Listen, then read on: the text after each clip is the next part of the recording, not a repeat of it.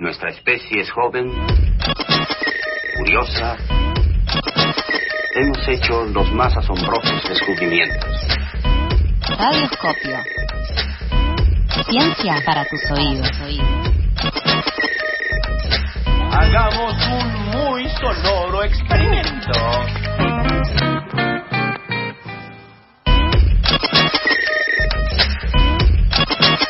Muy sonoro experimento y ahora sí te damos la bienvenida formal, Rolo, porque esta es tu columna y no te damos la bienvenida, sino que estamos a merced de eh, tu dirigencia en este comando de la columna Radioscopio. ¿Qué A onda? merced de la ciencia, diríamos. A merced de la ciencia. Terminé la canción. Bien, a ver. Productivo. La verdad, este tipo en cinco minutitos, pimba, te hace una canción de cancha. Les contamos para quienes nos están escuchando de recién ahora, que ya estamos con Rolo, que es nuestro columnista de ciencia eh, para la vida y cosas del mundo, con el que vamos a estar hablando de esto. Estamos también con Carlos Daniel Carrobalán, que él es eh, locutor matriculado, es un tipazo y además hace muy rápidamente canciones de cancha. Nos está operando Mariana Iberrer con toda la paciencia del universo y yo soy Sofía Macho. Eh, ¿Cómo era que estábamos diciendo? No me la contacto estrecho. Eso era No lo que tenía que decir. Así que la canción, Carlos, a ver, un, dos, tres, eh, canción eh, de cancha para eh, Rolo. Quiero aprender de ciencia con el rolo Caraballo, químico con doctorado. Eso siempre lo subrayo, siempre responde tus dudas, porque todo se pregunta. Y para que entiendas algo, porque a eso siempre apunta. Dale, quiero aprender de ciencia. Increíble que cierre, la verdad te Cierra. felicito. ¿Cuántas canciones ¿cuántas llevas hechas? En el año y esta debe ser la cuarta quinta. Ay, me encanta. ¿Y cómo te sentiste al respecto? Bueno, no, estamos con Rolo. Rolo y su columna. Sí. Eh, que voy a recortar eso directamente, me lo, no sé, me lo voy a bajar al WhatsApp, me lo voy a tener Ringtone. siempre a mano. Ringtone. Cada vez que Para- nos llega un mensaje del grupo de pasadas, suena con esa canción. Para los meses que vienen, porque esta es última columna del año, además. Esta es la última columna del año porque la semana que viene tenemos ya las despedidas, no importa el lugar, ya cantamos eh, presente, no lo vamos a volver a hacer, pero quizás sí. Eh, así que esta es la última columna del año, es verdad.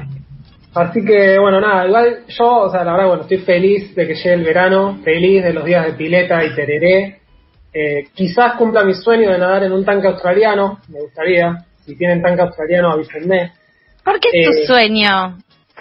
Porque me ¿Es un sueño porteño ese? Me gustan los sueños accesibles, o sea, porque cumplo ese y después tengo otro. Bien. Eh, digamos, Bueno, te lo gestiono. Yo no tengo campo, pero conozco gente que tiene campos y que están esos. O sea, ¿el tanque australiano es el tanque de donde viene el molino? ¿Ese mismo o es otro Redondo, tanque? Es el mismo redondo, sí, sí. Ah, mira que qué bien, pero mirá qué bien, qué, qué es, sueño. un, es un sueño medio hasta asqueroso también, porque a veces eso, se- como se le juntan muchas, hay ma- ar- animañas, se le dice, Bueno, pero si yo nado nadás con un mapachito. Si Claro. nadé en el, el tigre. que En Playa Ah, claro, sí. Ya, bueno, con un pañal Eh, flotando al lado, sí, está bien, está bien, tiene, tiene sentido. Pero en pañales lo de menos. Eh, pero bueno, nada, tengo mi amor por el frío también, digamos, como, como persona que cumple en plena vacaciones de invierno. Así que para la gente de Team Invierno, que por ahí está sufriendo un poco eh, con estos calores que se vienen, la columna de hoy vamos a hablar un poquitito de la Antártida. Qué bien, Perfecto, eso es un sueño, Antártida. conocer la Antártida. Bueno, ese es otro sueño, pero más difícil. Más difícil. Eh, pero no para todos, ¿no? Y un poco de eso vamos a ir. Lo primero que vamos a decir es que la Antártida no es como el Ártico. No, porque está en el sur, digamos, básicamente. No tiene a Papá Noel y no hay una parte del Ártico que sea de Argentina. Todo eso se me ocurre. Bien, eh, efectivamente está en el polo opuesto, de hecho se llama Antártida porque está en el lado opuesto del Ártico, así de poco original es el nombre. Eh, no tiene Pará, ojos ¿cómo es, ¿cómo es el chiste? ¿Me lo Se explican de llama nuevo? Antártida porque está del otro lado, antiártico. Ah, espectacular, me A mí me hubiera encanta. gustado un nombre más original, pero está.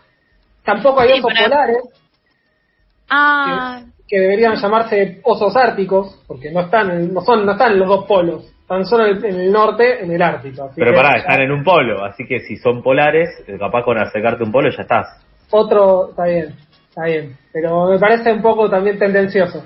Pero la principal diferencia es que la Antártida, abajo de la Antártida hay tierra, mientras que el Ártico es una masa de tierra, una masa de hielo, perdón, que está encerrada entre América del Norte y Europa, ¿sí? si lo miran en un globo terráqueo eso se ve bien, la Antártida es un continente, ¿sí? por eso nos dice el continente blanco, de vuelta básicamente porque abajo eh, tenemos tierra. Aprendí un montón. Ya. Ya con eso solo Sí. y vienen cosas más difíciles. Sí, ¿sabes cómo eh, que te- estaba pensando que o- por hoy, por ser una eh, bueno, una columna sobre el Polo Sur, eh, podés llamarte Polo Caraballo. Nada. Me, gusta. claro, sacarte una patita. Qué lindo el polo. Eh, pero vamos a enfocarnos, ¿no? Digamos, para hablar de la Antártida hay un montón, da para, para, para seguir robando con más de una columna. Eh, entonces vamos a enfocarnos en lo que es el aspecto geológico, ¿no? En esto de, de, bueno, que básicamente abajo eh, es tierra. Ahora, la Antártida no estuvo siempre donde está ahora, y eso es otra cosa que uno tiene incorporado como, bueno, en el norte y en el sur, dos pozos de hielo que están ahí fijos, en realidad no, no fue siempre así, ¿sí? En el norte es porque está esta, este, esta, este cierre que se hace y en el sur porque tenemos tierra y sobre eso se deposita nieve, digamos, se acumula hielo. Pero para entender un Ah, poco más de, de cómo la Antártida llegó a ser lo que conocemos hoy, hablamos con Florencia Milanese, ella es doctora en ciencias geológicas, investigadora de CONICET en el Instituto Antártico, docente en la Universidad de Luján. Florencia eh, viaja seguido a la Antártida, quien pudiera. eh, Eso era lo que te quería preguntar. Increíble. hay cosas buenas. Entonces viaja para recolectar muestras y nos decía esto. Los continentes en realidad tienen como, como piezas que los, que los conforman y le llamamos cratones a, a los, como a los núcleos de los continentes, que son las porciones de continentes que, que se mantuvieron, digamos, relativamente estables eh, desde los inicios de la tectónica de placas que fue en el Arqueano más o menos. Entonces a, a esos núcleos los, los llamamos cratones.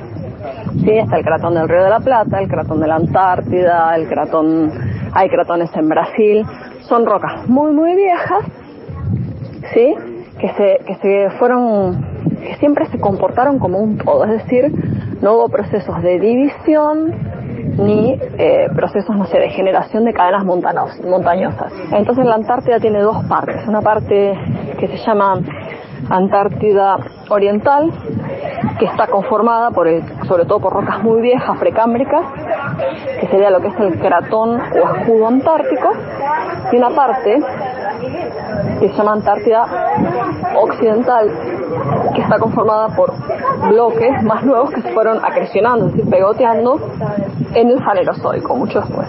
Y la Antártida Oriental y Occidental están, están divididas por los montes transantárticos. O sea que geológicamente la Antártida es un cratón, las montañas transantárticas y del otro lado una serie de bloques entre los que se encuentra, por ejemplo, la península antártica. En la Antártica eh, Oriental está llena de uruguayos. Eh, Es un mal- canta murga. Cantan Murga- murga. Una murga helada. Sí, sí, Claro.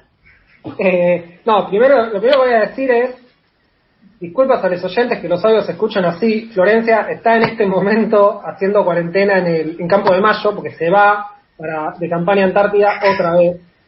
Eh, así que bueno, hicimos lo Increíble. posible. Recortamos los brillos, recortamos todo lo que lo que pudiera sacarse lo más posible. Eh, retomando, entonces lo que dice, como dice, la Antártida digamos, está ensamblada, ¿sí? por un lado por un cratón, que son estas, estas porciones, digamos, de, continente que, permanecen más o menos invariables. Esa es la parte más vieja que viene de, de- una era que se denomina arqueano, que es entre 4.000 y 2.500 millones, o sea, es- ese rango, eh, atrás. Después de eso, sí, eh, viene la otra época que menciona ella, que es el fanerozoico, sí, todas palabras, ¿no? Que, que yo como químico también aprendí en este momento, pero que las pueden googlear, que es, digamos, entre 500, es la, epo- es la era en la que estamos ahora, entre 541 millones de años, y ahora, sí, la única que recuerda, digamos, eh, la, la Antártida de esa época es Mirta Legrand, básicamente. Eh, Bien, Rolo, bien. Gracias. Desde esa época, eh, en esa época la Antártida todavía estaba unida ¿sí? en, el team, en el team Cono Sur, digamos, Team Hemisferio Sur. ¿no? Teníamos Sudamérica, África, Antártida, Australia e India, todo pegadito, ¿sí? Y más o menos, hace 200 millones de años se empiezan a separar, la India se va a chocar arriba con Asia, se separan de África, América del Sur y Australia, junto con la Antártida, quedan unidos un tiempo, eso está bueno, O sea, esto es toda la secuencia Pangea, como... La secuencia Pangea es nueva, más o menos, ¿no? O sea, el, el, el, ar- el arqueano es todavía más viejo. Sí, después aparece Gondwana, todas esas bandas Claro. de reggae. Esas vienen después. Ok. Eh, en ese tiempo, la Antártida todavía une Australia y Sudamérica, que ahí pasan cositas, ¿no? Hay como, Sí. si uno mira la vida, pasan cosas. De hecho, si mirás, eh, por ejemplo, no sé, un mapa, eh, puede ser cualquier tipo de mapa, ya sea un planiferio físico-político, tal vez se note un poco mejor, que tenés, eh, vos seguís la línea de la cordillera que sigue hacia el sur de Argentina y el mismo dibujo, eh, no solo en Palma, digamos, todo lo que es las, las islas del sur, Malvinas, eh, la isla de los Ah, estados y demás, sino que también encaja con el inicio de la Antártida, lo que en general vemos en el mapa como la Antártida Argentina, esa curvita que está ahí pe- eh, cerca de lo que es Tierra del Fuego. Entonces todo eso te demuestra que más o menos se seguía, eh, eso en un momento estuvo todo unido. Esa es la parte que me encanta. esa parte que dice que dice Charlie es lo que lo que Flor menciona que que digamos por acreción o sea por choque entre esas dos partes se termina formando la otra el otro lado digamos, la Antártida occidental entre el cratón y, lo que viene desde el sur de América del Sur y ahí se genera esta, esta otra estas otras partes de las placas digamos que no son los cratones que es la cordillera donde donde colisionan esas dos cosas, se forma la cordillera transantártica, ¿sí? que la divide entre, entre las dos partes. Esa, esa colisión hace también que la Antártida sea el continente más elevado, o sea, tiene en promedio 2.000 metros sobre el nivel del mar. Cosa que uno por ahí como que la ve a veces, ah, debe ser todo hielo chatito. No, venga. Sí, o sea, en promedio tiene la mayor altitud. Impresionante. O sea, es montañas inmensas, blancas, hielo, locura.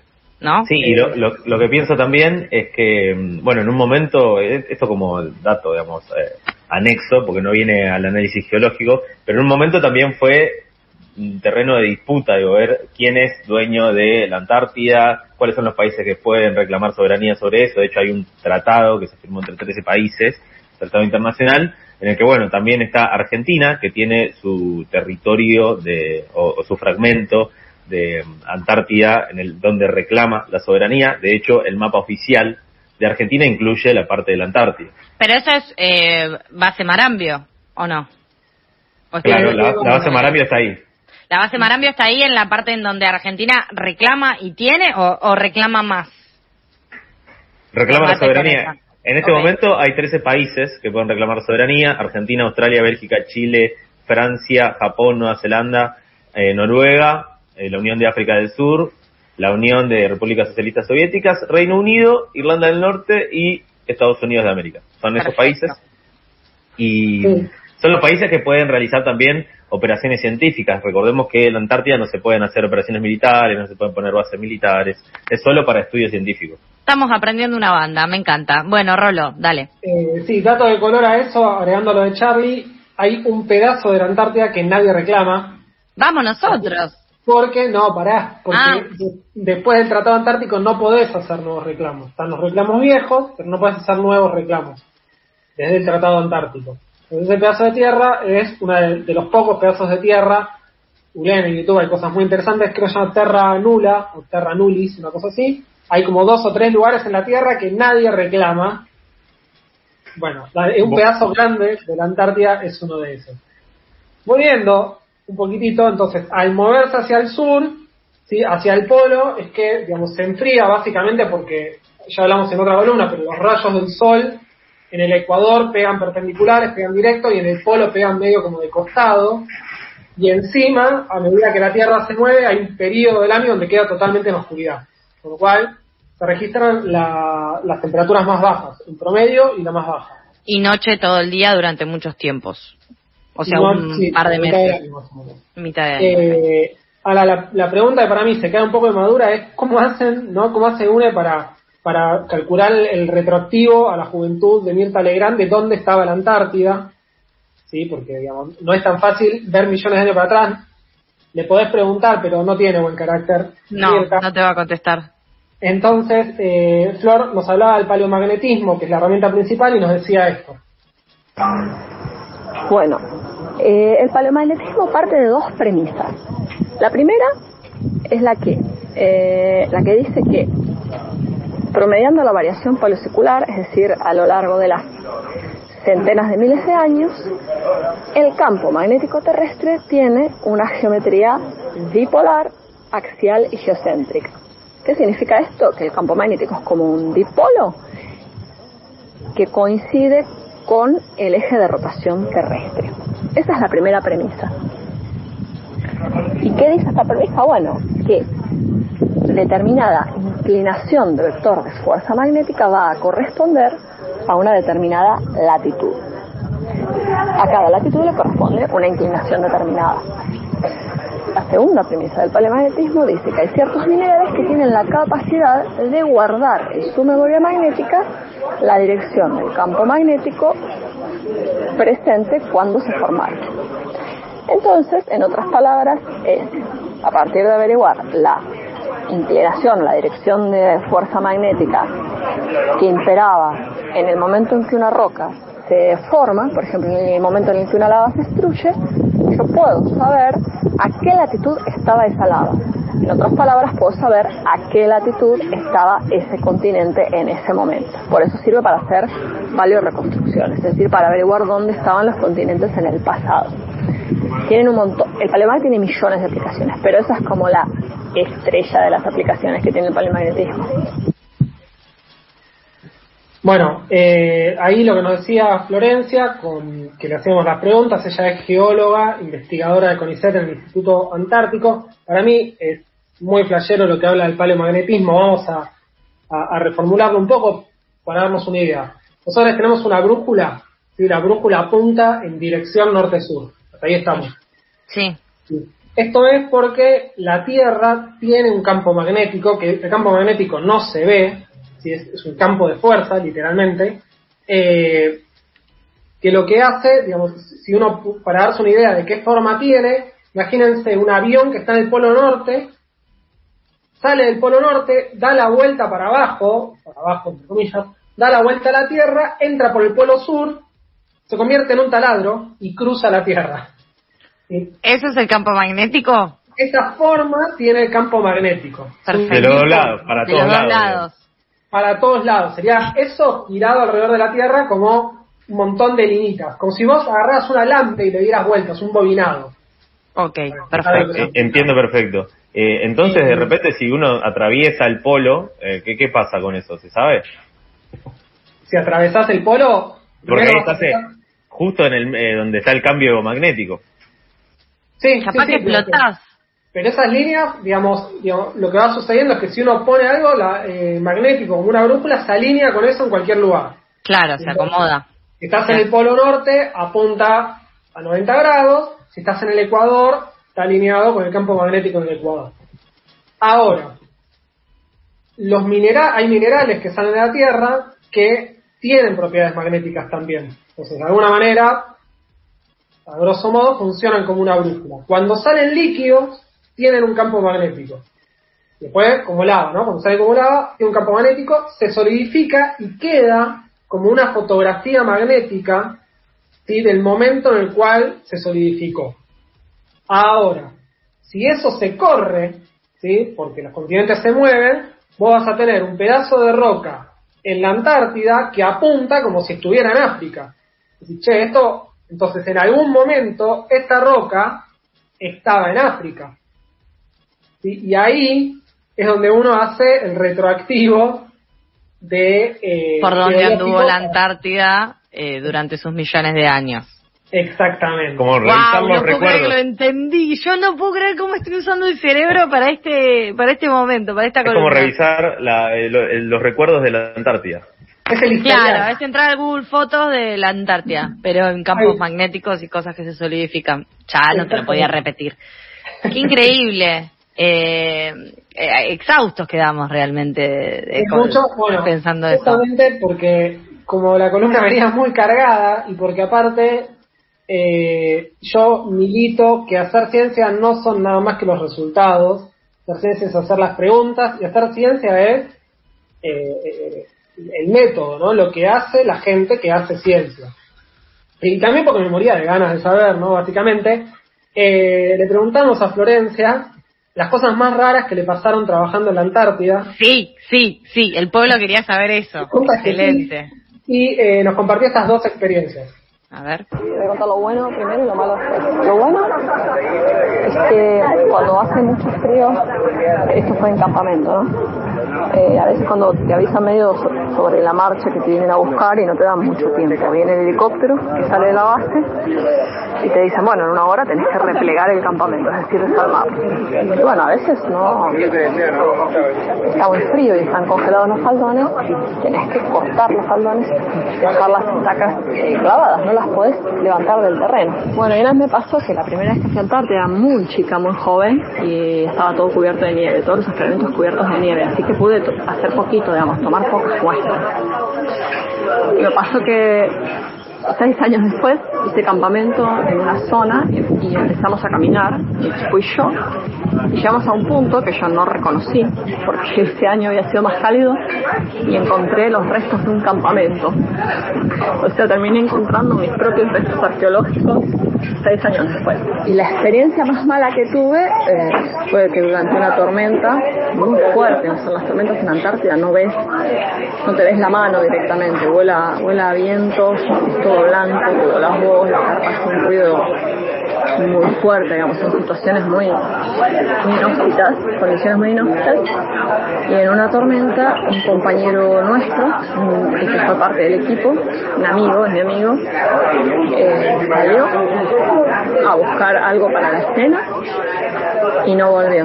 Estuvo perdido durante 36 horas en una tormenta.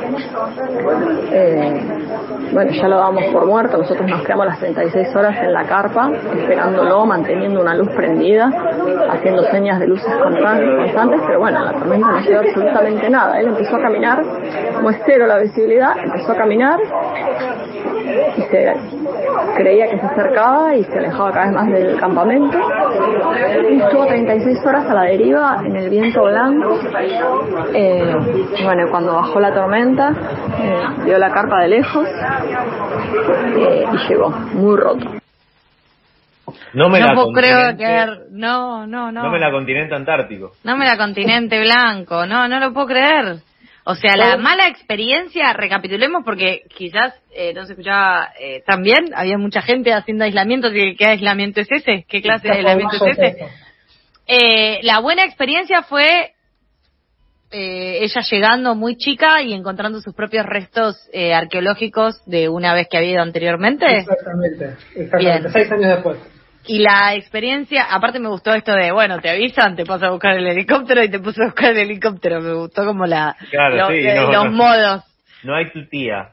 Bueno, ahí meto un, extra, que es que hay, dos maneras de ir a Antártida. Digamos, los geólogos hacen todo el tiempo campañas, trabajo de campo para juntar muestras, y o bien podés ir de campamento, que es lo que hacía ella al principio, que va en carpa a una isla un mes, nada, o ir a base, que tenés más comodidades. Eh, por eso el, el helicóptero los dejaba en el campamento y los volvía a levantar. Y después, eh, ¿cómo llegó Metallica a tocar en la Antártida? Misterios de la vida, ¿no? ¿Se acuerdan de esa movida de prensa? sí, Increíble. sí, sí. que además era como con auriculares para no, porque no pueden hacer ruido porque se rompía hielo. Y la mala experiencia, y esto ya eh, cerramos y nos vamos, es que un amigo de ellos, porque también hay que poner una carpa eh, en la Antártida, pero un amigo de ellos se le perdió 36 horas, ¿sabes qué, Julepe? ¿Qué habrá pensado? ¿Qué? Eso me da, la Antártida me da que pensás mucho para vos mismo, ¿no? Sí, me, me hizo pensar en la película Rescate en la Antártida, que está Paul Walker, con unos perros siberianos hermosos, que es una película que recomiendo. Eh, primero para ver la fotografía, digamos, el paisaje de la Antártida, que está bien retratado ahí. Y segundo, que también retrata un poco las complejidades que pueden eh, eh, generarse cuando uno intenta ir a la Antártida. O sea que no es algo tan simple como, bueno, saco pasaje y ya está. Ah, qué pena. Se cayó el viaje. Yo creo que tenemos que hacer la película, el podcast de esta situación, algo con esta historia. Dale. Eh, pero bueno, con esto se despide la última columna de Ciencia del Año. Eh, Aplauso. Lo relogramos. abrazan gente, abrazan Sí, gente. viste, la gente se abraza, hay algarabía por todos lados, realmente. Eh, así que bueno, gustazo y veremos qué sucede el año que viene. el año que viene ya firmaste, o sea, vos el contrato que firmaste es por 10 años, Rolo. Claro. Ah, O sea, no te lo queríamos decir porque vos no lo leíste, no lo quisiste leer, firmaste, firmaste, estoy contento, estoy contento, bueno, listo. Ya, ya está. hicimos canción, todo. Ya tenés Así canción, ya tenés separador, que esto que lo otro, ya está, ahora quedate, ¿qué